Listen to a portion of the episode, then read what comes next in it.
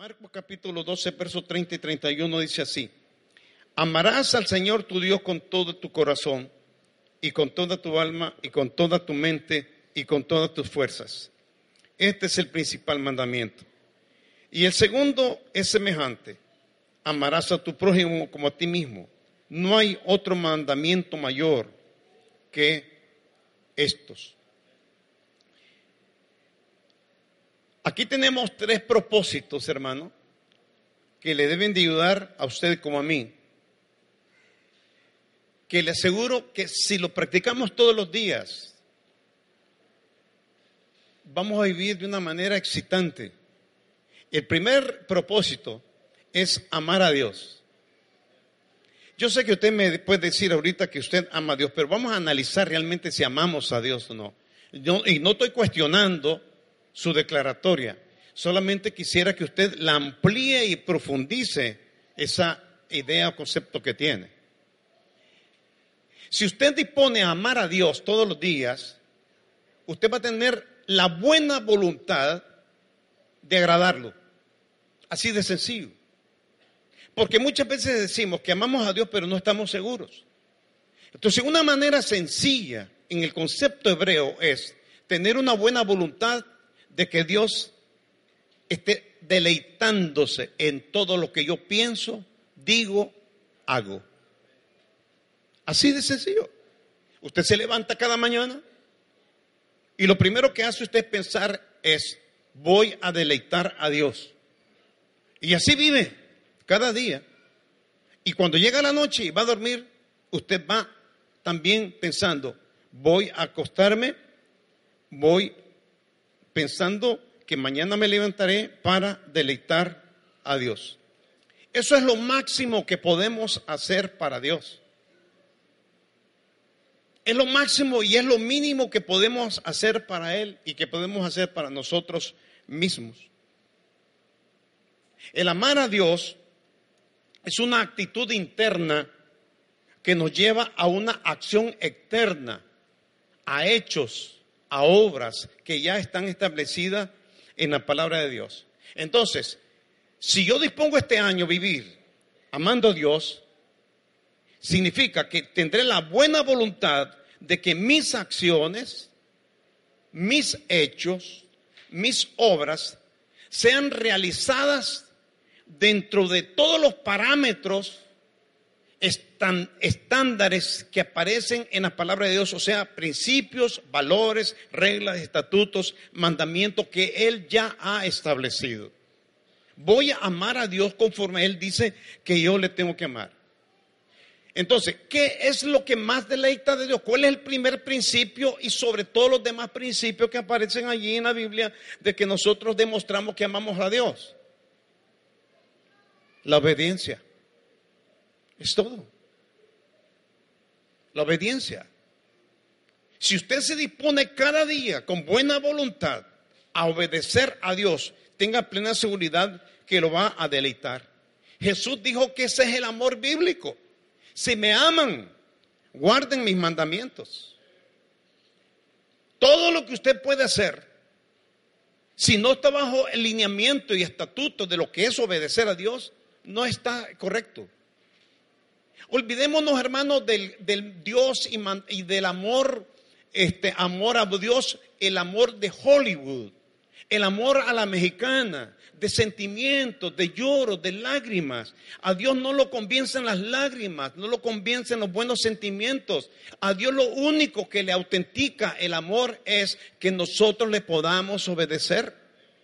Y si le obedeciéramos cada día, hermanos, que esa fuera nuestra prioridad para nosotros, estaríamos cumpliendo el principal mandamiento. No puede estar tu trabajo, no puede estar tu riqueza, tus bienes, no puede estar tu esposa, tu cónyuge, tu esposo, tus hijos, tus nietos como prioridad. No puede ser. Si tú amas a Dios como Él ordena, que es el primer mandamiento, es que Él sea la prioridad en tu vida. ¿Se da cuenta que esto es algo que nos saca de balance porque no habla de sentimientos, no habla de emociones, habla de que mi voluntad, mi mente, esté dispuesta a cumplir con Dios según su santa palabra. Razones, por favor. Y se va a dar cuenta usted que nada es mágico en esta vida. Nadie va a hacer las cosas por usted ni por mí. Si tú no entiendes que tus hechos, tus acciones y tus obras tienen que surgir del corazón determinado para deleitar a Dios, no te va a resultar. Por lo tanto, pregúntate, ¿por qué oras? ¿Por qué oras? ¿Qué tiene esto que ver con el amor de Dios? Porque cantas. Son mandamientos. La Biblia manda a cantar a Dios. Manda a alabar a Dios. Manda a adorar a Dios. Manda a orar a Dios. Manda a ayunar ante Dios. Te digo, ¿tú practicas esas cosas? Si no las practicas, debes de razonar si tú amas a Dios, ¿no? Y por otra parte, si las practicas, tienes que preguntarte por qué las practico.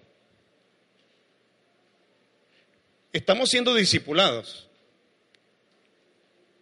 Y en, el proceso discipulado siempre estamos entregando cuenta de si hacemos nuestras eh, oraciones, cuánto tiempo ayunamos, si hacemos meditaciones, estudio de la palabra. Si tú haces eso, oras, ayunas, lees la Biblia para entregar buenas cuentas a tu instructor, no está malo. Pero eso no significa que estás amando a Dios. Porque si tú lo haces solamente para entregarle buena cuenta a tu discipulador, no le estás haciendo por amor a Dios, le estás haciendo por obligación. ¿Ya? Debes de cuestionarte este año antes de, y contestarte a ti mismo, no puedo orar porque no puedes orar. Yo creo que si tú estuvieras enamorado de una persona y tú fueras mudo, tú sin palabras le dices que la amas. Se lo escribes o le haces un monumento o, le haces seña, lo que sea. O le mandas un mariachi, lo que sea. Nosotros tenemos que entender que debemos de hacer todo para amar a Dios, como una demostración de amor a Dios. ¿Por qué vienes hoy? ¿Por qué cantas? ¿Por qué los que están aquí están alabando? ¿Por qué yo estoy predicando? El día de ayer mi esposa se estaba en cierta manera riendo de mí porque a las 7 de la noche yo estaba preparándome para dormir. A las 7 de la noche. Y me dice, ¿ya vas a dormir? Le dije, sí, ya voy a dormir. Y le dije, quiero levantarme mañana y disfrutar mi oración, estar con Dios desde temprano, desde la madrugada. Nadie me vigila, nadie me marca tarjeta, nadie nada. Pero lo hago porque quiero demostrarle a mi amor a Dios. Quiero estar con Él a solas. Y desde las tres y pico de la mañana me desperté mientras unos vecinos, quién sabe dónde, estaban haciendo escándalo. Yo me puse a orar por todos y cada uno de ustedes, disfrutándolo, deleitándome. No por obligación, a mí no me pagan por orar, a mí no me pagan por ayunar.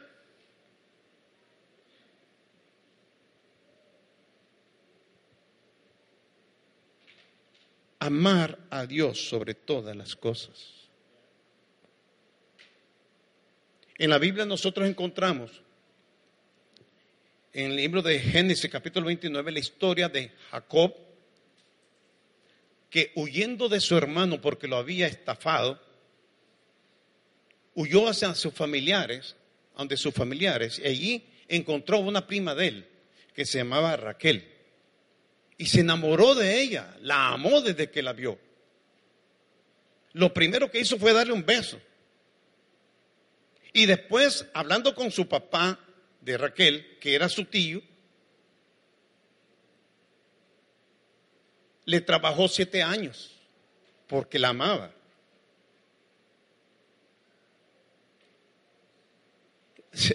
Si usted le dijera a un muchacho que le trabaje a usted sin paga por siete años por su hija, quién sabe si lo hace. Lo va a espantar, va a huir.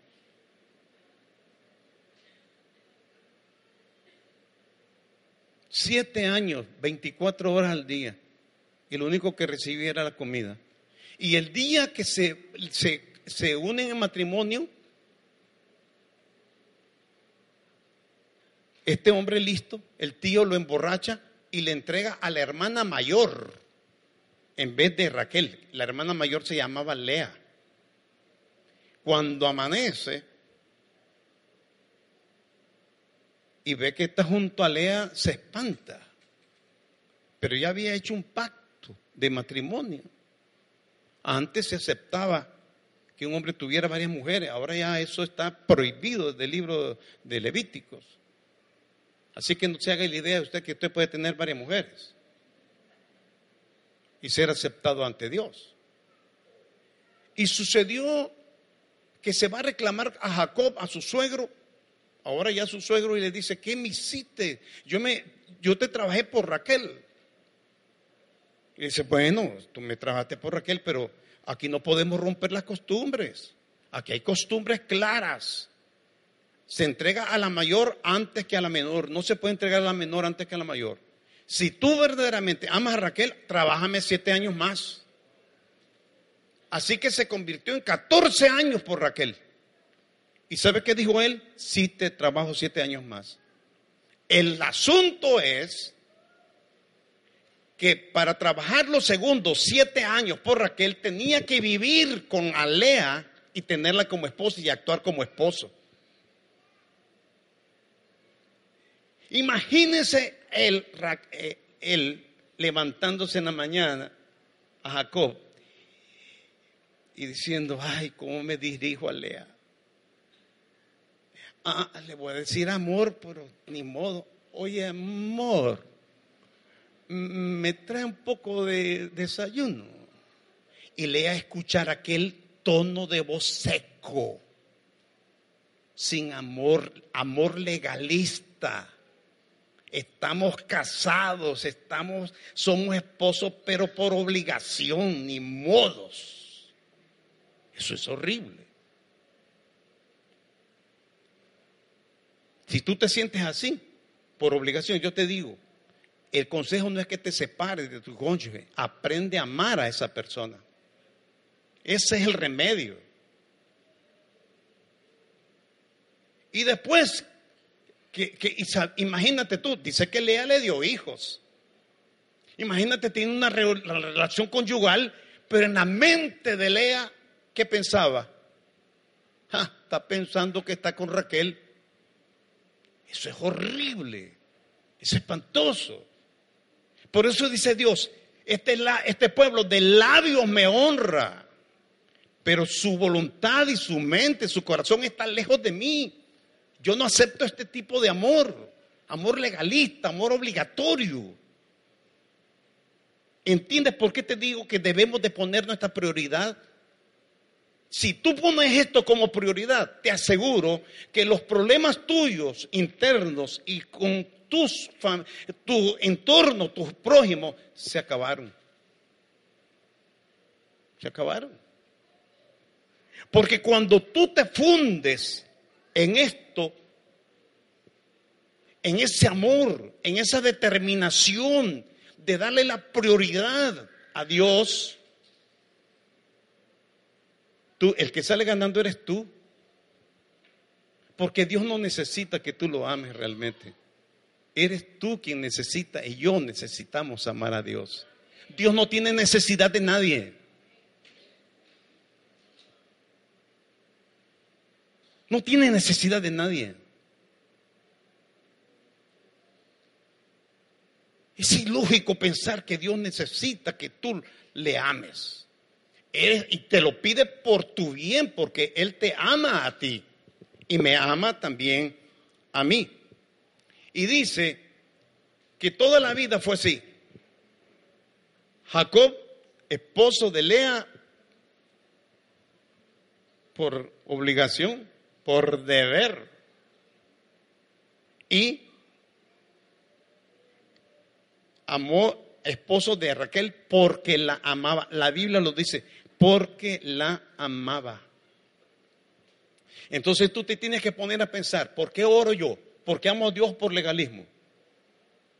¿Por qué le canto o por qué no le canto? ¿Por qué le adoro o por qué no le adoro? ¿Por qué, lo, ¿Por qué leo la palabra o por qué no leo la palabra? Si cada mañana tú haces esto, cada día tú haces esto, te aseguro que te va a ir bien en todo lo que hagas. Te lo aseguro que te va a ir bien. Te lo aseguro. Vas a dejar de quejarte. Vas a dejar de echarle la culpa a los demás por la situación de tu vida. Vas a dejar de frustrarte. Hermano, debemos de entender que cuando nosotros nos disponemos a deleitar a Dios cada día, somos transformados. Tú no puedes amarte a ti mismo, como dice la Biblia, sin amar a Dios en primer lugar. Recuerda, el primer propósito es amar a Dios, pero el segundo propósito es amarte a ti mismo. Y en el libro de Timoteo dice la Biblia que habrán personas amadores de sí mismos. Entonces, ¿qué es lo que está pasando? Cuando Dios me manda a amarme a mí mismo, y en Timoteo Pablo condena a los amadores de sí mismos. ¿Por qué esta controversia, aparente controversia? No hay ninguna controversia. Entiéndelo bien. Cuando tú amas a Dios conforme a los principios y valores, tú te vas a amar conforme a los principios y valores de Dios. Entonces te va a ir bien. Te purificas pero cuando tú te amas a ti mismo, según el modelo de Adán, vas a buscar lo tuyo y no lo de Dios. Vas a buscar lo tuyo y no lo de tu prójimo. Vas a buscar tu conveniencia.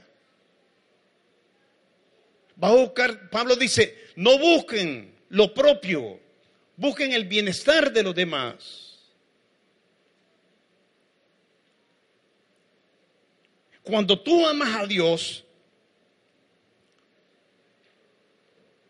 y te amas, automáticamente te estás amando a ti mismo, porque te purificas. Porque tú no puedes amar a Dios dejándote dominar del egoísmo.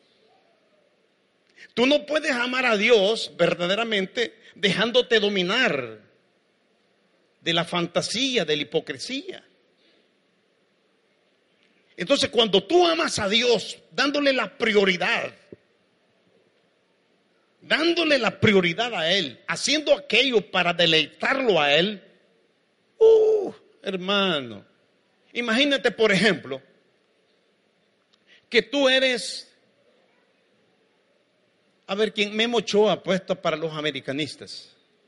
Vean las Américas, que todo el otro. Bueno, dijimos eso sí. Y entonces Memo Ochoa, no sé si es cristiano o no, y dice, bueno, yo fui escogido para la selección. Yo soy de la selección mexicana. Y él va de portero y en un partido de Copa Mundial, ojalá llegue algún día a suceder para que todos nos alegremos. Memo Ochoa dice, Padre, estoy aquí y yo soy un discípulo tuyo. Todo lo que haga, yo lo voy a hacer aquí para la honra y gloria de tu nombre. Entonces Memo Ochoa no va a ofender ni maltratar al contrario del otro equipo. Y si le meten un gol, le va a doler, pero no va a maldecir a nadie. Y si detiene 10 goles, posibles dolores, aunque la prensa diga Memo Ochoa, Memo Ochoa, Memo Ochoa, él, le van a entrevistar y decir, todo es por la gloria de Dios, gracias a Dios que lo pude hacer no se va a amargar la vida. Nos amargamos la vida cuando hacemos las cosas para nosotros mismos. Pero cuando lo hacemos para Dios, creyendo que tiene el control de todo, si nos sale bien, gloria a Dios. Y si nos sale mal, gloria a Dios por eso. Todas las cosas ayudan a bien. Así que si tu cónyuge te salió mal, ahora dale gloria a Dios y a lo mejor para él. ¿Captas la idea? Te purificas a ti mismo. Entonces, cuando tú tienes el propósito de amarte a ti mismo, el resultado es, yo seré mejor persona cada día. Seré más puro. Seré más honesto. Seré más íntegro. Seré más transparente. Y antes de agarrar una caguama, tú vas a decir, voy a hacer esto para gloria de Dios. Lo dudo que lo puedas hacer porque sabes que el cuerpo es templo del Espíritu Santo y tú no quieres ofender a Papá Celestial. ¿Verdad que sí? Así es de sencillo. Así es. Todo lo que hagan, dice Pablo, háganlo para qué? Para la honra y la gloria de Dios.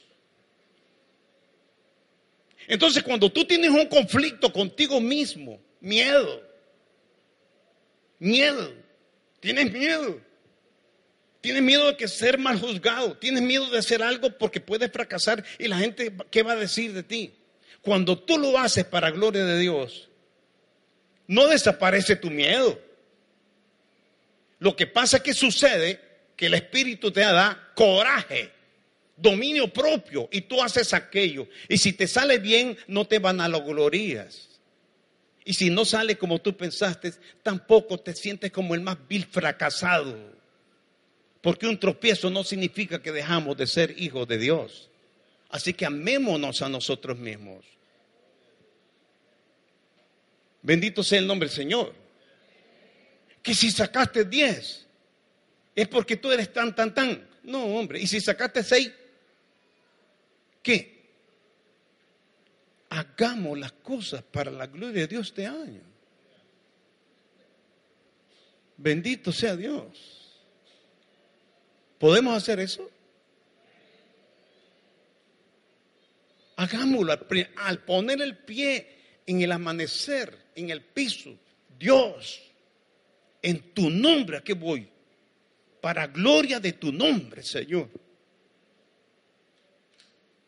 Bendito sea nuestro Padre Celestial. Entonces imagínate, por una parte vas a deleitar a Dios y por otra parte tú te vas a hacer menos egoísta, menos vanaglorioso, te vas a hacer más puro y porque cada día vas a hacer las cosas menos por obligación y las vas a hacer más por amor. Porque déjame decirte, Muchos venimos a Cristo y muchas veces venimos por, por obligación. Se vas a ir al infierno si no te arrepientes. ¿Quién se quiere ir al infierno? Nadie. Entonces yo levanto la mano. Y bañame, persíname y bautízame de una vez porque yo no quiero irme al infierno. Pero después nos damos cuenta cuando el legalismo nos atrapa y no andamos ya por amor. ¿Leíste el boletín esta mañana? Por ejemplo, cuando Dios le dice a la iglesia de Éfeso, sé que trabajas duro, sé que eres celoso y todo, pero conozco tus obras. Tus obras, conozco tus obras, has dejado tu primer amor. Hermano mío, créalo, se lo digo sinceramente. Muchas personas nos hemos equivocado pensando que la ley no tiene nada que ver con nosotros que el decálogo, por ejemplo, el, libro de Levítico, cuando dice amarás a tu prójimo, ahí aparece por primera vez. Debemos de entender que hay un decálogo ético, hay un decálogo ritualista también, y hay un decálogo alimenticio. En el decálogo, ético, nosotros debemos de entender que todo se encierra en amar a Dios y amar a tu prójimo. Cuando tú amas a Dios, tú cumples la ley. Cuando tú amas a tu prójimo, tú cumples la ley. Porque el amor no hace daño al prójimo. ¿Captas la idea? captas la idea, el amor no hace daño al prójimo. Entonces, si yo tengo el propósito de amar a Dios, lo voy a deleitar, lo voy a obedecer. Si yo me amo a mí mismo, entonces yo lo haré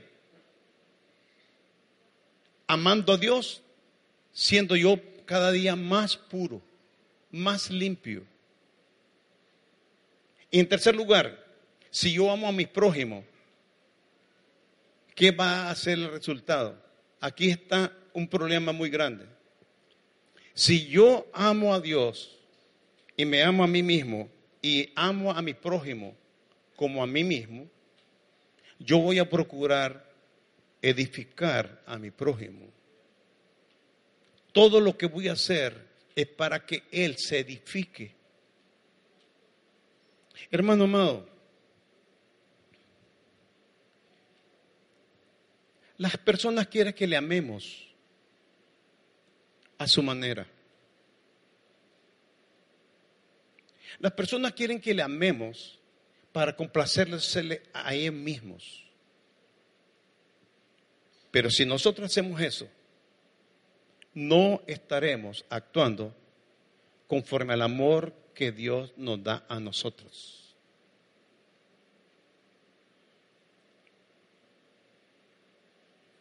Debes de entender que cuando tú amas a Dios, la experiencia que tienes es placentera, es beneficiosa, de gran beneficio, y te vas purificando.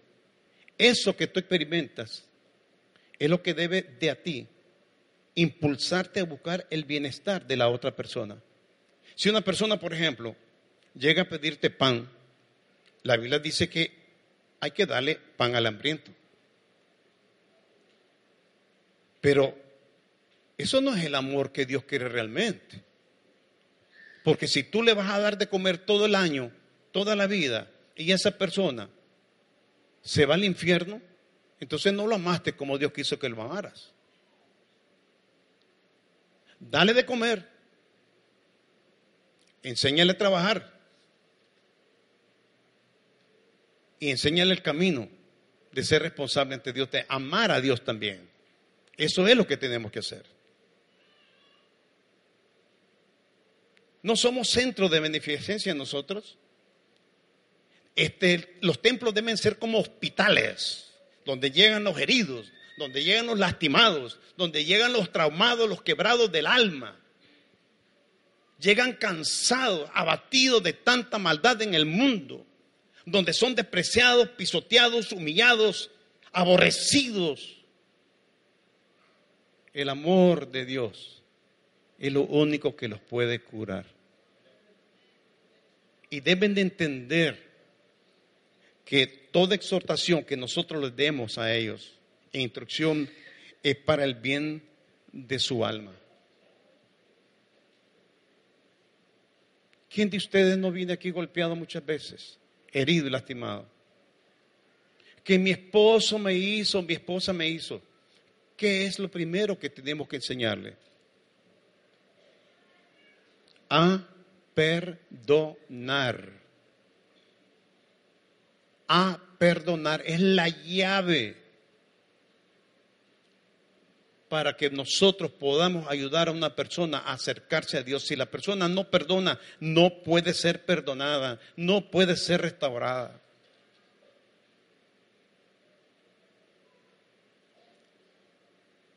Segundo paso para ayudar a una persona y que entienda lo que es el amor de Dios. Que la persona hable la verdad y se enfrente a su propia verdad. ¿Qué te hicieron? Pero tú qué hiciste? ¿Y qué estás haciendo ahora? ¿Qué dice la Biblia que tú debes de hacer? Amados hermanos, si nosotros le damos el primer lugar a Dios en nuestras vidas, no habrá incertidumbre, habrá dolor de, en nuestro ego, porque tenemos que humillarnos. Pero cada paso que demos de obediencia nos va a llevar a nosotros a experimentar pureza, paz,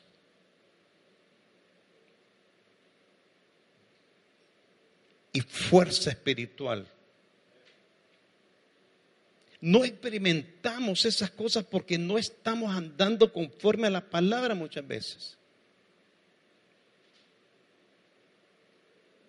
Hermano mío y hermana mía, entienda usted, si usted tiene un esposo, una esposa, que antes de agradarle a usted, trata de agradar a Dios, no se enoje no tenga celos de Dios porque Dios quiere darle el mejor cónyuge y la mejor hija, el mejor hijo. Dios no se roba el amor de nadie, más bien lo derrama su amor sobre las vidas. Hay hombres, hay mujeres que se ponen celosas, quieren el primer lugar para Dios, para ellos. Eso se llama egoísmo. Y una persona que tiene ese tipo de actitudes estorba y no debe de ser así. Todo hecho, toda obra, toda acción externa debe de surgir desde lo profundo del ser, donde yo he determinado agradar a Dios. Quiero agradar a Dios. Y cuando lo intentes, te vas a dar cuenta que vas a tropezar. Pero ¿sabes qué? Te vas a dar cuenta que Dios sonríe cuando tú tropiezas, aún intentando agradarlo. Porque Dios ve la intención de tus hechos y sabe y se acuerda que somos polvo. Tu amor, si tu amor y mi amor con toda la sinceridad del mundo, lo echáramos en este vaso, nunca sería tan puro como el amor puro y perfecto de Dios. Porque tanto tu amor como mi amor para Dios es imperfecto. Siempre está contaminado, pensando en nosotros mismos antes que los demás. Dice la Biblia que algunos hombres que amaron a Dios para no pecar contra Él, se hicieron eunucos, mutilaron sus cuerpos para no sentir pasiones y poder amar a Dios con mayor libertad. Varón. La Biblia dice, varona, la Biblia dice, jóvenes, señoritas, hermanos amados, la Biblia dice que el que aborrece a su hermano no conoce a Dios. No conoce a Dios. Tú puedes llorar ante un canto, pero si no puedes amar a esa persona que está a tu lado, no amas a Dios.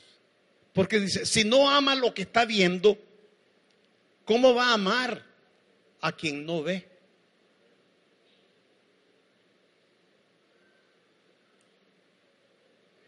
Eso es tremendo. Tremendo realmente. Que las personas que vengan aquí nunca se sientan despreciadas ni aborrecidas. Sí exhortadas, pero sí seguras de que son amados, de que todos nosotros deseamos el bien espiritual de su alma. Amén. Eso debemos de ser. Yo te digo, comienza con valor, toma coraje. Determina hoy amar a Dios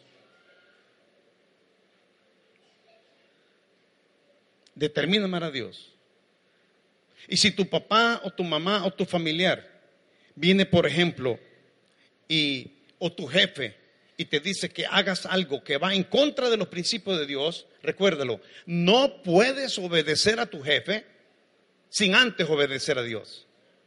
Si tu jefe te dice, mira, vas a hacer esto, vas a mentir, ta. Un momento, jefe, un momento, jefe, espérese. Yo no puedo obedecerle a usted porque entonces estoy desobedeciendo a Dios. Yo todo lo que haga lo tengo que hacer agradando a Dios. Si tu papá te pide que le compres una cerveza, esto que el otro, dile, papá, perdóname, no, no puedo. Yo no, yo soy tu hijo y te respeto. Pero yo voy a obedecer a Dios, no te puedo obedecer a ti antes que a Él. Y te van a dar tu limpia. Pero súfrela como hijo de Dios para gloria de su nombre. Amén. Es lo que tenemos que hacer. Y hermano mío,